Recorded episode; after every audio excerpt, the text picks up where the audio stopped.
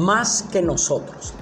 Libro de Números capítulo 23 versículo 16 en adelante dice la palabra de la siguiente manera. El Señor se reunió con Balán y puso en boca de este su palabra. Le dijo, vuelve a donde está Balac y repite lo que te voy a decir. Balán se fue donde estaba Balac y lo encontró de pie, al lado de su holocausto, en compañía de los jefes de Moab. Balá le preguntó, ¿qué dijo el Señor? Entonces Balán pronunció su oráculo. Levántate, Balac, y escucha. Óyeme, hijo de Zippor. Dios no es un simple mortal para mentir y cambiar de parecer ¿Acaso no cumple lo que promete ni lleva a cabo lo que dice? Amén. Aquí podemos ver en la historia que nos narra el libro de números este preciso momento donde Dios está recalcando lo que es su palabra, que Él no es hombre, Él no es un simple mortal para mentir ni, ni, y cambiar de parecer. ¿Acaso Él no cumple lo que promete, ni lleva a cabo lo que dice? Otras versiones dice que Dios no es hombre para mentir, ni es hijo de hombre para arrepentirse de lo que ha prometido. Todo lo que Él ha prometido, Él lo va a cumplir según su palabra. Aquí vemos que hay un hombre que contrató a este profeta llamado Balaam para que maldijera al pueblo de Israel, ya que eran enemigos de él. Este trajo a este hombre que era un profeta y lo contrató fue para que pronunciara, soltara una maldición sobre el pueblo de Israel. Y en varias oportunidades él en vez de maldecirlo, lo que hacía era maldecirlo. Y el rey que lo contrató se molestaba, Balán, se, se, molestaba con Balán. ¿Por qué? Porque él lo había traído, era para que lo maldijera, pero este lo que hacía era bendecirlo. ¿Por qué? Porque Dios había dicho que Él iba a bendecir a su pueblo Israel, que nunca lo iba a maldecir. Y mire cómo este enemigo trató de con el mismo miembro del, del pueblo de Israel, porque este hombre llamado Balán era de Israel, pero le estaba pagando una fuerte cantidad de dinero para que lo maldijera. Pero entonces aquí es donde encontramos que el Señor se reunió con Balán y puso en boca de este la palabra, puso en la boca de este hombre su palabra. Y lo que le dijo fue, Don, vuelve donde está Balán y repite lo que te voy a decir. O sea, este hombre tenía derecho de hablar, pero era lo que Dios le decía que dijera. Balán se fue donde estaba Balán y lo encontró de pie. Al lado de ese holocausto que habían preparado y en compañía de los jefes de, Moab, Balán le preguntó, ¿qué dijo el Señor? Entonces Balán pronunció su oráculo, o sea, su revelación.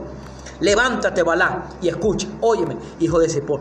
Dios no es un simple mortal para mentir y cambiar de parecer. ¿Acaso no cumple lo que promete ni lleva a cabo lo que él dice? Él había prometido bendecir a Israel. Y él, como no es un mortal, un simple mortal, para mentir y cambiar de parecer, él tenía que cumplir la palabra en cuanto a Israel.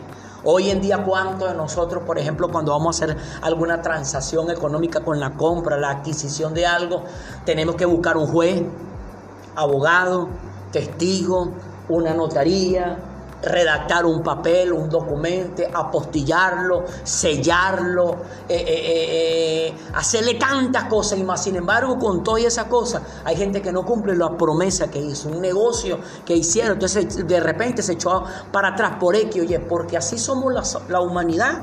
Somos infieles, somos desleales. Pero Dios es más que nosotros. Dios es fiel, Dios es leal. Dios cumplirá todo lo que Él ha dicho para, nosotros. Dice el libro de Primera de, eh, Primera de Timoteo, capítulo 2, versículo 13. Dice, si somos infieles, Él sigue siendo fiel, ya que no puede negarse a sí mismo. Si la humanidad es infiel, Dios permanece fiel. Ahora, ¿por qué Dios permanece fiel? Porque Él no puede negarse a sí mismo. Dios es su palabra, su palabra es Dios. Cuando Dios cumple su palabra, se está dando a sí mismo. Entonces, por eso es que Él no puede negarse a sí mismo. Ahora, si tú has recibido una palabra de Dios, tú tienes que tener la certeza, la seguridad la confianza que todo lo que Él ha dicho sobre tu vida se va a cumplir. ¿Por qué? Porque Él no es un simple mortal para mentir. Él no es un simple mortal para arrepentirse de lo que ha prometido, que dijo que iba a hacer. Pero tú debes buscar esa palabra de parte de Dios. Porque ¿cómo tú vas a saber lo que Dios te tiene para ti, tiene prometido para ti si no lo buscas a Él? Debes acercarte a Él, debes acercarte a su palabra. Y cuando recibas esa palabra tienes que tener la certeza, la seguridad, la confianza que lo que Él dijo para ti se va a cumplir. ¿Por qué? Porque Él no es un simple mortal para mentir ni para arrepentirse de lo que promete. Él va a cumplir todo lo que Él promete. Una de las promesas hermosas, bellas y preciosas que encontramos en la santa palabra de Dios es la que dice, cree en el Señor Jesucristo y serás salvo tú con toda tu casa. Mira lo que dice, que si tú crees en Jesús, el primero que va a ser salvo eres tú. Pero esa salvación va a arropar, va a alcanzar, va a llenar, va a llegar a todos los miembros de tu casa. Ahora, la pregunta es, ¿cuál es tu casa? Tu casa son tus padres, tus hermanos, tu pareja, tus hijos.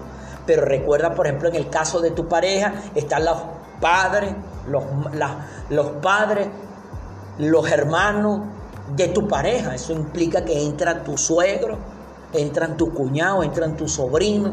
A cada uno de ellos están bajo la promesa. Ahora tus ojos pueden estar viendo algo diferente a lo que Dios dice.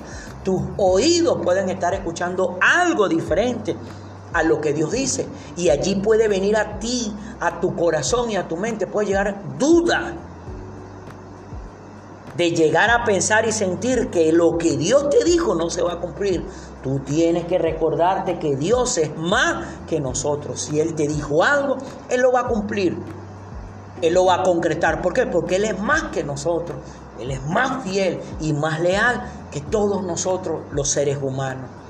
Pero tú debes acercarte a Dios buscar esa palabra, aferrarte a esa palabra y saber que Dios es más que nosotros. Y Él va a cumplir todo lo que te ha dicho. Él ha prometido salvación para tu familia. Él ha prometido que rescatará a todos aquellos que están perdidos de tu familia. Pero más allá de todo eso, Dios también ha prometido sanidad. Porque dice su palabra que por las llagas de Cristo ese cuerpo de él que fue herido y molido en el madero. Allí dice su palabra que él se llevó toda enfermedad. Nota algo, toda enfermedad, no algunas enfermedades. No las enfermedades más pequeñas y las grandes las dejó, no. Se llevó las grandes, las medianas, pero también las pequeñas. Pero ahora mira esto. Pero viene el enemigo y empieza a ponerte duda porque tienes un diagnóstico en tus manos prescrito por un médico que tiene años de estudio, años de experiencia y te dice que te vas a morir de esa enfermedad. Pero si tú te aferras a la promesa que Dios te dio, en su palabra que Él se llevó toda enfermedad a la cruz del Calvario, entonces tú verás la mano de Dios y ocurrirá el milagro en tu salud. Pero no solamente para ti, está para tus familiares, para tus seres queridos, para cada persona que son importantes para tu vida. Pero tú debes creer que Dios es más que nosotros. Si Él lo dijo, Él lo va a hacer. Si Dios lo dice y tú lo crees, Él lo hace. Nota una cosa, Dios lo dice, pero el problema es que tú lo creas. Porque si tú no lo crees, Dios no lo va a hacer. Entonces el infiel no es Dios, el infiel eres tú por no creer.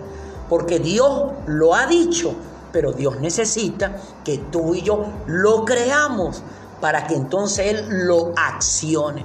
Cuando Dios te ha dado una palabra y tú esa palabra has visto que no se ha cumplido, eso quiere decir que el que está fallando eres tú, pero no Dios. Ahora la pregunta es, ¿en qué estás fallando tú? ¿En que eres infiel en creer que Dios te ha mentido?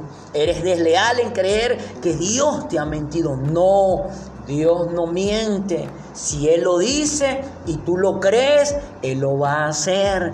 Pero debes tú preocuparte, debo yo preocuparme en creer. No importa las situaciones, las circunstancias, no importa lo que me esté rodeando. Si Dios me lo dijo, yo lo voy a creer para que yo lo pueda ver. Ahora, la otra promesa que Dios nos da es libertad.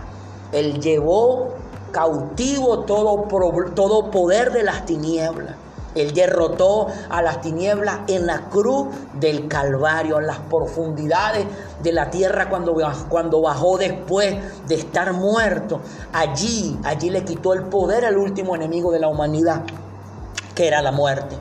Ahora, si Él le quitó el poder a la muerte, tú debes estar tranquilo, confiado. ¿De qué? De que Dios está contigo. Porque Dios es más que nosotros. Si Dios te ha dado una, una, promesa en cuanto a libertad, libertad financiera, hermano, amigo, tú que tienes este material en tus manos, hoy en día, ¿cómo estamos rodeados de mala noticia? La economía no solamente de un país, la economía del mundo entero está en crisis. Pero te tengo una noticia. El cielo, donde se encuentra ese Dios que es más que nosotros, no está en crisis. Ahora, si tú te pones a ver los noticieros, te pones a ver los periódicos, te pones a ver esas informaciones que hablan de la economía, que se ha venido para abajo, que si el dólar subió, que si el dólar bajó, que si el dólar está para allá, entonces tú te vas a llenar de dudas. Entonces la promesa de libertad financiera que Dios tiene para ti no se va a cumplir. ¿Por qué? ¿Falló Dios? No, fallaste tú. Fallé yo. ¿Cómo? No creyendo. Entonces tú y yo debemos enfocarnos en una cosa. Oír lo que Dios dice. Y si Dios lo dice, tú lo debes creer. Yo lo debo creer y entonces Él lo va a hacer. ¿Por qué? Porque Dios es más que nosotros con este material que Dios hoy está poniendo en tus manos, te está diciendo que Él es más que nosotros en cuanto a lo que es la lealtad y la fidelidad. Dios no puede ir en contra de sus promesas.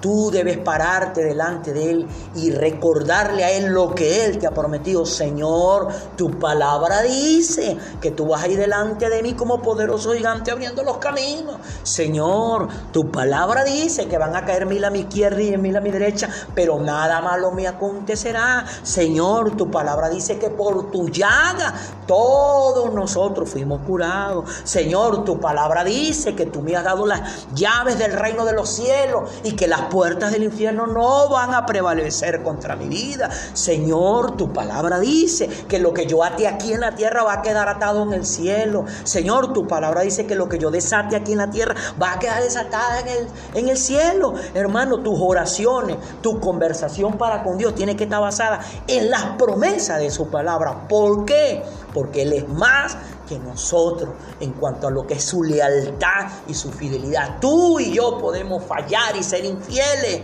pero Dios jamás va a fallar y jamás será infiel. ¿Por qué? Porque Dios es más que nosotros.